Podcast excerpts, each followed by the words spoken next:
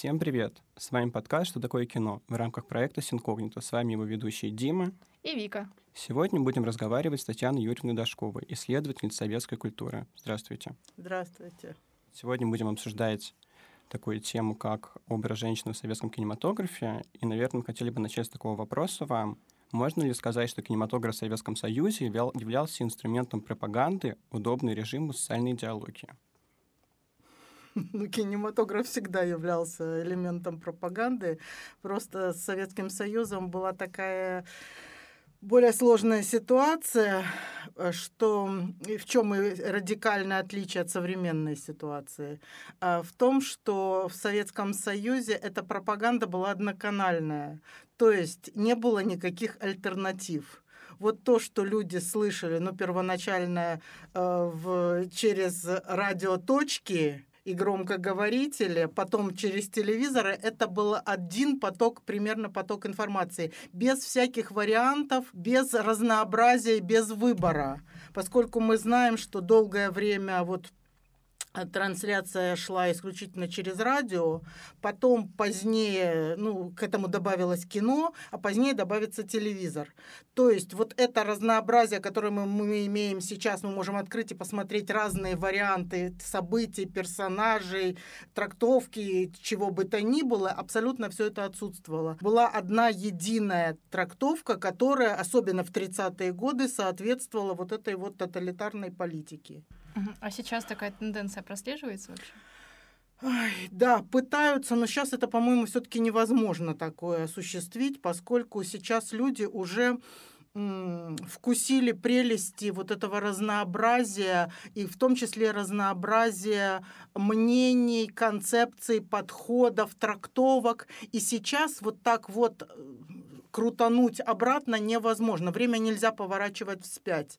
Это вот такая какая-то глупая, бессмысленная попытка, то есть попытаться людей свести опять в, в один канал телевидения, чтобы они смотрели только его и воспринимали только его. Но мне кажется, сейчас это уже невозможно. Это какая-то только часть населения очень пожилого, очень инертного, который вот смотрит только центральные каналы. Ну, давайте немножко вернемся к теме. А не могли бы вы рассказать нам немножко, как все же трансформировался образ женщины в советском кинематографе? Ну, это такой очень глобальный вопрос. Ну, так, по верхам, в общих чертах. ладно. А, значит, ну, первоначально вообще очень интересная была тенденция. Я говорю, ну, начну, наверное, все таки с 30-х годов, а именно с середины 30-х годов, когда сформировался вот этот сталинский большой стиль или сталинский канон, сталинский кинематограф, там разные названия есть. И вот в этот период э, сформировалась очень интересная тенденция, которая стоит о которой сказать, мне кажется. Э, то есть э, транслятором вот этих господствующих ценностей, господствующей идеологии становится в кино именно женщины. То есть главные героини советских фильмов — это женщины.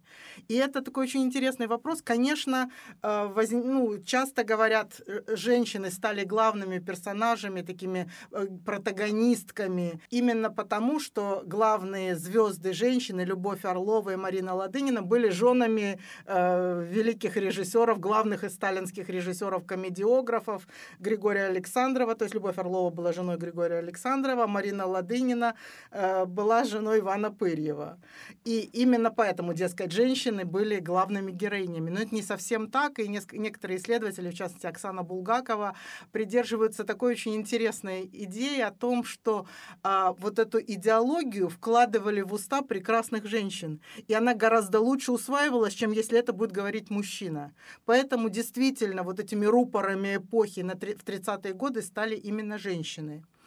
А потом ситуация будет меняться, поскольку будет меняться очень сильно кинематограф. А что было в 30-е годы? Поскольку я больше 30-ми занималась, я тут скажу ну, не подробно, но скажу какие-то важные вещи, которые, мне кажется, а, сформируют наши представления об этом кино, потому что смотреть его из нашего сегодняшнего времени просто как кино уже невозможно. Оно другое, оно идеологическое, оно устроено по своим законам. Это совершенно искусственный мир, это искусственное, э, идеологическое, не психологическое кино. А, когда я говорю не психологическое, я имею в виду, что там нет развития характеров. Герои, вот как нам даны, это положительный, это отрицательный герой. Он не меняется на протяжении фильма, ну, за редкими исключениями. Конечно, исключения есть всегда. И очень интересная тенденция, вот, которую я пронаблюдала и про которую я писала, это идея о том, что в советских фильмах всегда э, любовная линия запараллелена с трудовой. То есть нельзя снимать просто мелодраму о любви. Всегда есть героиня, э, которая происходит ее становление не только в ее личной жизни, но и трудовое становление. Эти два становления запараллелены. И всегда хороший человек хорошо трудится, плохой человек лентяйничает или плохо трудится. И вот эта абсолютная параллельность личной и общественной жизни характерна для этого кинематографа. И девушка в этом кинематографе, это всегда молодые юноши, молодые девушки, выбирает э, хорошего, прекрасно работающего передовика, стахановца и так далее. И, соответственно, и девушка, которая выбирает прекрасного парня, сама является такой же передовицей стахановкой. Угу. А вот отсюда выходит такой вопрос. А, соответствовал ли образ женщины на экране жизненной позиции вообще женщин в СССР? Я думаю, что здесь очень интересная тенденция, а именно, что кинематограф задавал образцы, которые принимались как единственно возможные. То есть есть, опять же, такая интересная тенденция, про это Евгений Марголет, киновед, писал, а, про то, что люди сравнивали жизнь не с тем, что они видят вокруг, а с тем, о чем они э, читали, то есть получали информацию из других медиа. То есть человек сравнивает не с жизнью вокруг, а с газетными изображениями, с журналами, э, с текстами, которые он слышит по радио. То есть существовал некий созданный в медиа искусственный мир, в котором существовали и зрители, и персонажи, и иначе не воспринимали. То есть, если бы вдруг показали что-то такое жестко реалистическое, чернуху в нашем представлении, людей бы это оттолкнуло, они подумали, что это что-то очень странное. Кинематограф-то уже к этому периоду сформировался как определенный медиум с определенными, э, работающий по определенным законам и создающий какой-то искусственный мир. И вот по законам этого искусственного мира он и существовал достаточно долго. А как вы думаете, то есть женщины, которые жили в Советском Союзе, они вдохновлялись этими примерами, этими безусловно, образами? Как-то безусловно. стремились их, возможно, повторить да, судьбу? конечно. Это же ну, на то он и пропагандистский кинематограф. Конечно, они хотели быть такими, они хотели повторить эту судьбу. И это очень интересная вещь, потому что, помните, я сказала, что нет психологического развития, но есть такой вот социальный лифт, показанный в фильмах. Вот если мы вспомним знаменитый фильм Григория Александрова «Светлый путь», так там героиня вначале, она такая э, служанка в богатом доме, такая заморашка, такая несуразная. Потом она влюбляется в прекрасного инженера и решает меняться. А меняется-то она не психологически, а чисто вот внешне. Она и, и социальное происходит движение. Она идет учиться, потом она идет работать, она становится передовицей, потом стахановкой, потом орденоноской. Меняется ее внешность, это тоже очень важный момент, потом поговорим, если интересно. Вот. И она меняется. И вот это изменение, вот эта возможность изменения, возможность социального лифта для советских женщин очень значимый был момент. Такой и психологический, и социальный. То есть они видели в кино, как из служанки из, э, был ничем, стал всем вот это из э, заморашки Золушки превратилась в прекрасную советскую женщину, которая с возлюбленным своим гуляет по ВДНХ, с человеком, которого она любила всю жизнь, и вот она воссоединяется с ним на вот этом вот утопическом мире выставки достижений народного хозяйства. Они идут с белыми, э, идут фонтаны, солнце, красота, памятники и застывают на фоне рабочего и колхозницы, даже не целуясь. Кстати, с поцелуями очень интересная ситуация в советском кино кино. Я это, про это очень люблю рассказывать. Про то, что в, советском, э, в советских фильмах очень, э, во-первых, достаточно редко целуются, во-вторых, целуются очень специфически.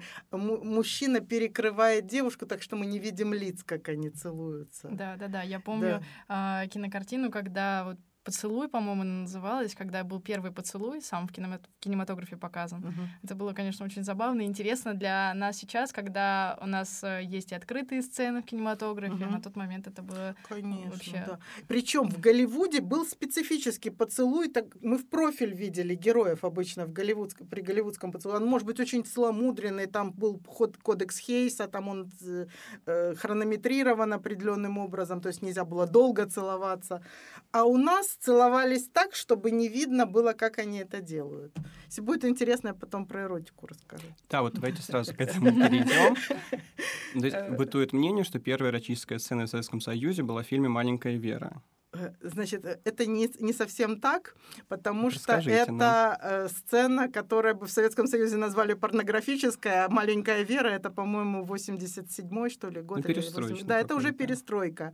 И, конечно, это, ну, считается вообще первым эротическим фильмом, советским эротическим фильмом. Во-первых, там обнажение, во-вторых, там показана э, сексуальная сцена которая, где еще и девушка сверху. И это вообще в Советском Союзе, ну, в, в- в раннюю перестройку просто не поняли, что происходит. Почему девушка сверху и что происходит. То есть это настолько шокировало, это настолько было непривычно, э, э, что это, в принципе, э, никто не понял. И, вообще этот фильм, э, позиционировавшийся как эротический, очень долго неправильно как бы воспринимали, потому что люди приходили смотреть на эротику, а получали социальную драму. Фильм же шикарная социальная драма, умнейшая, прекрасно снятая, с изумительной Натальей Негодой. Я тоже так купилась, шла на эротику, а получила вот блестящую совершенно драму, и все были потрясены, в восторге полном. А что было до того? Значит, я расскажу два слова про... э, я 30-ми, конечно, больше годами занималась, но я расскажу и про оттепель, если надо. То есть, в принципе, понятно, что в тоталитарном государстве, где, ну, я имею в виду середину 30-х годов Советский Союз, где была сделана ставка на такое, на материнство, на вот э, ро- деторождение и так далее, ни о каком сексе, ни о каких эротических сценах речи не шло. Понятно, что снимать фильмы, в общем, о любви, хоть и на фоне трудового процесса, но все равно о любви. А, нужно какие-то формы показа все-таки чего-то любовного, связанного с, э, с эротическими переживаниями. То есть нужно придумать язык говорения о том, о чем говорить нельзя. Ну, самый простой вариант играла, чтобы играла музыка или песни, э, или герои пели песню «Друга я никогда не забуду, если с ним подружился в Москве». Это имеется в виду, что они объясняются в любви. Другом и подругой называли возлюбленных в кино, в песнях. Значит, это может быть песня, это может быть гуляние под музыку. Что это еще может быть? Э, В принципе, очень сложно, и про это тоже писали исследователи, как показать любовь между комсомольцем и комсомолкой. Что они должны, как они должны любить? Они не должны любить так, как любили в до- дореволюционном кинематографе. Они не должны любить так, как любят в западном кинематографе. Что они должны делать? И стали изобретать этот язык любви. Это очень смешно, очень интересно. И это может быть от такого очень трепетного прикосновения рук до совершенно пошлых заваливания, плеух, э, мордобоя. Вот в том же «Светлом пути» в фильме с э, Любовью Орловой к ней, кроме... Она влюблена в прекрасного инженера, которого играет актер Самойлов, а к ней пристает дедок такой странненький, усатый, и она его периодически бьет, и он летит просто с лестницы. То есть вот такие вот, а, вот этот жестовый язык, э, ну вот опять же исследовательница жестового поведения в советском кино Оксана Булгакова говорила, что это, этот язык был, это язык водевильных крестьян. То есть так на сцене водевильные крестьяне себя вели. А этот язык тумаков, э, оплеух, хватаний, щипаний и заваливаний был э, перенят, в общем, героями, протагони- протагонистами в кино. Главные герои так себя ведут. Это очень странно. И вот эти все обнимания и попытки заваливания очень неприлично выглядят в советских фильмах. И опять же было выражение это у исследовательницы. э, Это не изнасилование, а флирт влюбленных. То есть вот такой флирт влюбленных имел место быть. Вот. И ну, придумывали разные способы. Ну, как это показывать? И изобретался определенный язык, а именно, ну, например, когда мужчина был э, в таком вот восторге счастья, чтобы выразить свое счастье, восторг, э, любви, он, например, мог в присядку пуститься, плясать, или сделать кульбит, то есть переворот через голову, или там всякие интересные были в фильме э, «Сердца четырех», там мне очень нравится элемент, когда э, э, момент такой, когда героиня наконец-то поняла, что ее любят, а она очень себя сдерживала весь фильм. И вот наконец она поняла, что все хорошо, ее любят, и ее целует человек, который ее любит и у нее вот переворачивается мир. То есть камера переворачивается и возвращается обратно. То есть вот это переворачивание мира, по-моему, совершенно блестящий эпизод. Вот. И таких вот очень много придумок было для того, чтобы показать то, что показывать нельзя. Это могли быть какие-то явления природы, какой-нибудь ледокол, то есть э, ледоход на реке, или это может быть, я не знаю, там, налетевший ветер, или обрушившийся дождь и град, вот чтобы передать вот эти любовные чувства. То есть всякие такие вот способы. В принципе, они общекультурные, но в советском кино ими очень активно пользовались и Пырьев, и Александров, и другие режиссеры. Семен Тимошенко. Вот. Потом было следующее, если еще чуть-чуть про эротику вам да расскажу. А, значит, очень интересно было вот теперь, когда уже какие-то очень-очень скромно, аккуратно обнажения и, в общем, любовные сцены стали показывать. То есть вы практически не увидите обнаженных тел, а, их можно просто перечесть по, по пальцам, когда мы видели обнажение. Ну, самый такой любопытный, может быть, случай. Вы наверняка видели фильм «А зори здесь тихие» да, про да, да, девушек, конечно. погибших пятерых во время войны, э, артиллеристок девушек. Вот, и там была в начале сцена в бане. И, ну, то есть, чтобы э, режиссер, чтобы Чухра, ой, ну, э, извините, Ростоцкий, чтобы показать вот этот контраст войны и, и вот этой несовместимости войны и женщины на войне, он показал сцену в бане, где вот эти все девушки такие красивые, с прекрасными фигурами, обнаженные тела в бане, а потом они гибнут. И это был очень сильный ход. И эту сцену в бане в советское время то вырежут, то вставят, то вырежут, то вставят. И до сих пор существуют версии с баней и без бани. Вот если вы будете смотреть вдруг по телевизору, вы можете на такой, на секой вариант натолкнуться.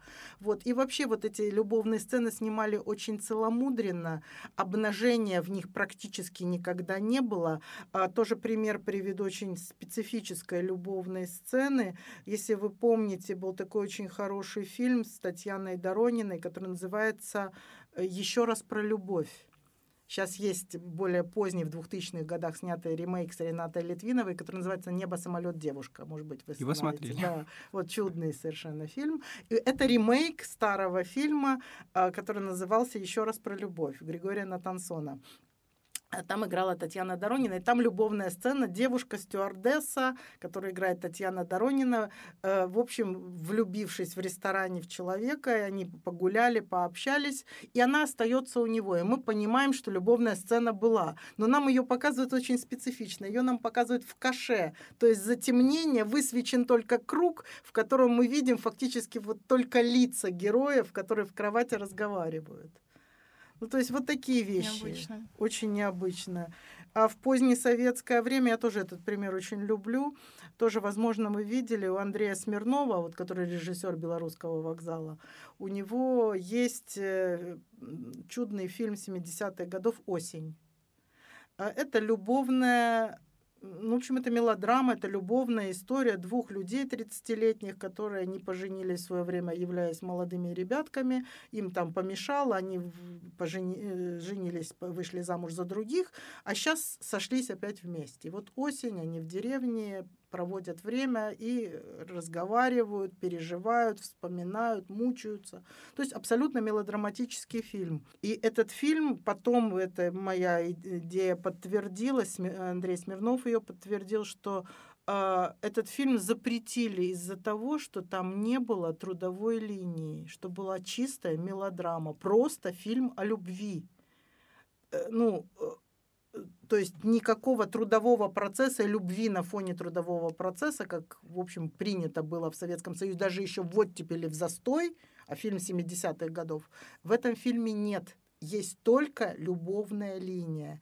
Э, Еще очень интересно, вообще этому фильму э, очень э, много упреков к, к этому фильму было.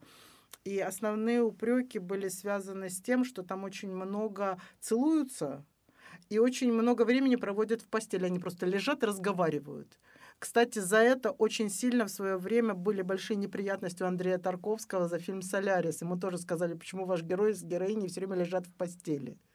То есть вот это лежание героев в постели воспринималось как что-то неприличное. Наши люди должны работать, а не в кровати валяться. Угу. А вот отсюда у меня такой вопрос. Угу. Когда произошел разрыв, что счастье э, равно работа плюс мужчина? Вот, и вы затронули тему того, что произошел uh-huh. вот фильм, вы привели пример, а, когда у нас проходила только любовная линия мелодрама. Вот когда этот разрыв произошел? А, разрыв на самом деле а, не произошел такой Его вот радикальный. Было, да? То есть идея о том, что работа плюс мужчина, оно до перестройки было практически. Другое дело, что разное соотношение было. Если в 30-е годы это, ну, как бы любовная линия, которая очень сильно, ну, то есть она была вообще не самостоятельна абсолютно, она была очень жестко завязана на производственную или потом в войну, в военную линию, то в оттепель происходит достаточно сильная эмансипация все-таки вот этой любовной линии от трудовой или военной там есть всегда или война, или труд, но эта любовная линия определенную самостоятельность получает. То есть, смотрите, э, геро... ну, вот таким переломным, шокирующим фильмом был «Летят журавли», конечно. Мы все угу. знаем про этот фильм Колотозова, который просто революцию в кинематографе советском произвел. Ну, и визуальным своим сказочным, невероятным языком, Урусевский оператор, там гениальный угу. абсолютно, до сих пор да, учится да, да, весь да, мир у него. Но и самой историей. Это история про девушку, которая не дождалась своего возлюбленного, парня, в которого она была влюблена. Ей сказали, что он погиб, но она была не уверена до конца. И выходит неуверенная, выходит замуж. В общем, глупость совершает, глупость от страха во время бомбежки, во время ужаса войны, у нее гибнут родители, она не знает, жив ли этот ее любимый парень, она выходит по глупости замуж. И вот эта ситуация ошибки, возможности ошибки для советской девушки, это уже было шоком. О ней вообще, о героине вот этой Вероники говорят как о первом частном человеке в советском кино. То есть она не представляет никакой класс, никакую группу людей, никакое мировоззрение. Она просто частный человек, простая девушка, которая испугалась, запуталась и сделала глупый, страшный для нее прежде всего трагический поступок. И потом она весь фильм мучается из-за этого, что она вышла замуж за недостойного человека и не дождалась своего любимого, пусть даже ну, не уверенная в том, погиб он или нет. В финале мы узнаем, что он погиб. И вот этот частный человек и значимость вот этой истории частного человека, вот его возможность вот этой частной жизни, это в оттепель появляется. Вообще очень много фильмов про э, вот этих девушек и войну, просто про девушек и их сложную жизнь. Семейная жизнь впервые в кино – появляется в оттепель. Если мы посмотрим на 30-е годы, на сталинское кино, никакой семейной жизни там нет. Там молодые юноши и девушки работают на заводе фабрики, учатся, э, играют в спортивных командах. Э, то есть они как бы уже взрослые нам даны, и фильм заканчивается, это, это же жанровое кино, это же комедии, как правило, и заканчивается это все свадьбой. То есть вот история исчерпана. А что было после того, как они жили долго и счастливо, никто не знает. А вот после свадьбы жизнь – это оттепельное кино. Что происходит с людьми, какая сложная вещь семейная жизнь, дети становятся значимы и важны для этого типа кинематографа. Никаких детей практически. Один фильм про детей «Подкидыш» 30-е годы, из знаменитых я имею в виду. Так дети не интересовали, школьники не интересовали. Все это появляется в оттепель. Появляется частная жизнь, семейная жизнь, школьники, школьная любовь, маленькие дети, и они тоже живые люди со своим характером, со своей жизнью, со своими трагедиями. Это все появляется в оттепель. наверное, вот такой вопрос. А существовала ли, возможно, ну, можно назвать некая методичка по поводу того, что не может находиться фильм? Или же это все цензура шла из массового сознания или на, на основе каких-то прецедентов, когда уже цензоры вырезали? Как это очень работало? хороший вопрос на самом деле. Сейчас вышла книга очень хорошая, интересная. Автор ее Мария Белодубровская. Она называется «Не по плану. Кинематограф при Сталине» и она впервые занимается проблемами э, кинопроцесса, а не художественных особенностей фильма. Она говорит, как устроено вот это все производство фильма, э, и исследует на разных уровнях, на уровне сценария, на уровне режиссера, автора и на прочих и прочих вещах. И она опровергает очень многие мифы. А в частности, миф об эффективности советской цензуры она показывает на примерах, на примерах архивных о том, как неэффективно работала советская цензура. Потому что вот если есть голливудская цензура, кодекс Хейса, все знают, поцелуй 9 секунд длится, нельзя показывать постельные сцены, отрицательный персонаж не может победить, жестокость и насилие показывать нельзя и так далее. То есть есть кодекс, которому нужно следовать. Дальше они уже маневрируют, придумывают, изобретают что-то эффектное, интересное, но они знают, что нельзя, и они этому следуют.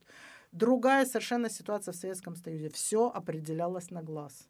То есть люди включали своего внутреннего цензора.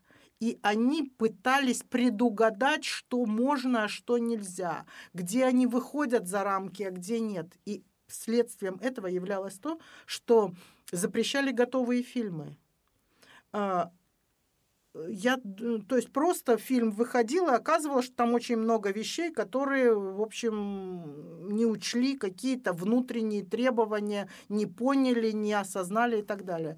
Кроме того, страшный произвол в этой цензуре был, потому что на любом этапе э, могли подключиться разные там группы людей, включая очень далеких от кинематографа, просто каких-то э, партийных деятелей, которые в кино не разбирались, которые говорят, а что это вы такое делаете? А это убрать надо, а вот это добавить, а здесь вам усилить надо. И вот какой-нибудь Эйзенштейн снимает, а какой-нибудь непонятный товарищ начинает ему указывать, как ему снимать.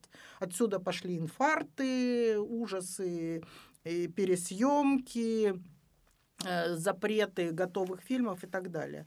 То есть вот эта неэффективная цензура, когда каждый для себя э, решал, что можно, что нельзя, и это все было не оговорено и решалось на глаз. И любой партийный деятель, допущенный до кинематографа, мог это кино править. Угу. А вот э, такой вопрос. А можете рассказать, пожалуйста, про женщину во время съем, э, съемок в съемочной команде, а также про ценз и порог выхода, ой, входа? В плане, что коли мы коснулись же технической стороны производственной, если можно так сказать, от чего зависело количество режиссеров женщин или операторов женщин? Был ли какой-то порог вход для них в профессию, и почему их было настолько мало? Да, конечно, был. А, вообще до войны крайне мало женщин-режиссеров. Буквально там две-три женщины было. После войны уже и в, в оттепельное время их стало несколько больше. Ну, понятно, самые знаменитые это ну, Кира Муратова, это Татьяна Леознова, Динара Асанова. Ну, это такие самые звезды, конечно. Сейчас гораздо больше, конечно, женщин. Конечно, были определенные ограничения. Ограничения вообще были для поступления на режиссуру. Во-первых, возраст. Обязательно должны были ну, мужчины в армию отслужить, поработать. То есть не брали почти детей после школы. Там исключения были всегда, но в принципе брали уже с опытом и постарше. Женщин не брали вообще, старались не брать, считалось, что это не женская профессия. То есть вот это разделение по гендерному принципу очень сильно было. Оператора вообще единицы, потому что была очень тяжелая аппаратура, и считалось, что женщина просто надорвется это таскать. Вот. И поэтому там их, по-моему, буквально 2-3 тоже человека. Было даже вот теперь. То есть считалось, что это не женская профессия, ну, как летчица, например. Принципе, могла женщина, если она очень упорная, если она очень уверена, что она этого хочет, она могла стать оператором, например. Но это должна была женщина с железной волей, которая просто не видела себя в другой роли. Вот. То есть это действительно определенно, это даже не дискриминация, хотя, наверное, дискриминация. То есть уверенность в том, что женщинам это вредно. Угу. А вот у меня вопрос такой. А можно ли сказать, что из-за таких подобных ограничений мы могли потерять какие-то шедевры, которые, возможно, могли бы сделать женщины? Ну, можно, конечно, так считать, но мы, мы не знаем об этом. Наверное, да. Наверное, может быть, кто-то, кто мог бы создать шедевр, а мы этого не увидели, потому что им не дали поступить. Но это очень гипотетический такой момент. Наверное, ну как все может быть. А вот такой вопрос. Как вы думаете, на кого все-таки больше таргетировались женские образы в кинематографе? На мужчин или на женщин? Или, возможно, это была просто идеология, которая транслировалась на все общество? Вы знаете, это не, не, не настолько однозначно все и все время так было. То есть, конечно, в принципе, особенно в 30-е годы на все общество, конечно большая такая гендерная заточка шла, мне кажется, в большей степени в оттепель, потому что вообще появляется психологизм в кино. А что имеется в виду? Это имеется в виду прежде всего развитие характеров. То есть, когда персонаж меняется на протяжении фильма. А это на самом деле самое интересное в кино, как меняется персонаж, какой он странный, какой он неоднозначный. Вообще неоднозначность персонажей появляется в оттепель. Вот ну, с Гамлета, начиная вот и вокруг этого uh-huh. персонажа Тарковского, вот эти все неоднозначные, странные, эти актеры, про которых говоришь, актер, который умеет молчать в кадре, или интеллектуальный актер, типа Солоницына, Баниониса, Кирилла Лаврова, еще там ряд ну, прекрасных э, Смоктуновский, конечно, великий. То есть вот это появление психологизма, более сложная нюансировка характеров, более сложные персонажи женские, та же э, Татьяна Доронина, э, и еще там, ну, потом Инна Чурикова, вот эти все Гундари, вот эти сложные персонажи. Сложный персонаж — это значит сложная судьба, это необычность какая-то. И, конечно, вот большая сложность к себе привлекала ну, в том числе женскую аудиторию. На сложный женский характер женщинам очень интересно смотреть. Ну, конечно, на сложный да. мужской мужчинам. То есть вот это некоторая вот э, гендерная сегрегация, ну, даже не сегрегация, а, ну, оттягивание определенных групп э, по гендерному принципу, наверное, вот все-таки больше вот теперь я бы сказала. Я про это, честно говоря, не думала. А, ну вот я сейчас, вот если порассуждать, то, наверное, так. Вот. А специально фильмов для женщин или фильмов для мужчин, или ориентированных специально для женщин или мужчин, конечно, не было. Это происходило достаточно стихийно и в соответствии с ну, вот этой сложностью появившейся персонажей, мне кажется. Угу. Хорошо, я думаю, что на этом можно, в принципе, закончить. Эта тема безумно интересная, о ней говорить можно очень долго. А, думаю, получился у нас выпуск достаточно полезный, информативный. Спасибо вам большое. И давайте, Андрей Мосс, на прощание попросим, возможно, посоветовать нас, нашим слушателям какие-нибудь ваши любимые фильмы советского периода, и, возможно, с женщинами-протагонистами, ну или просто, возможно, которые посоветуете посмотреть. Угу, сейчас подумаю то знаете, тут, э, опять же, я когда буду советовать, а, есть любимые фильмы, я это всегда очень разделяю, а есть фильмы важные и характерные. Вот мой любимый фильм «Солярис» Тарковского, например, где потрясающий, в том числе женский персонаж. Это мой любимый фильм. А вот. Э, Еще из любимых я, наверное, ну, «Летят журавли» назову. Из любимых я назову очень хороший э, э, значит, фильм «Застава Ильича» Марлена Хуциева и «Июльский дождь» Марлена Хуциева назову. А, я назову еще, когда деревья были большими, фильм. И я еще, наверное, а, э, Кончаловского «История Аси Клячиной», которая любила, да не вышла замуж. Абсолютный шедевр фильм, а, где потрясающий женский персонаж. Во всех этих фильмах, ну, может быть, в меньшей степени в «Заставе Ильича», там, э, конечно, коренно мужских персонажей, там вот эти трое друзей, там ребята в основном. Вот. А в остальных это очень сильные женские персонажи. А что касается 30-х годов, я, например, считаю самым важным, значимым фильмом 30-х годов фильм «Цирк».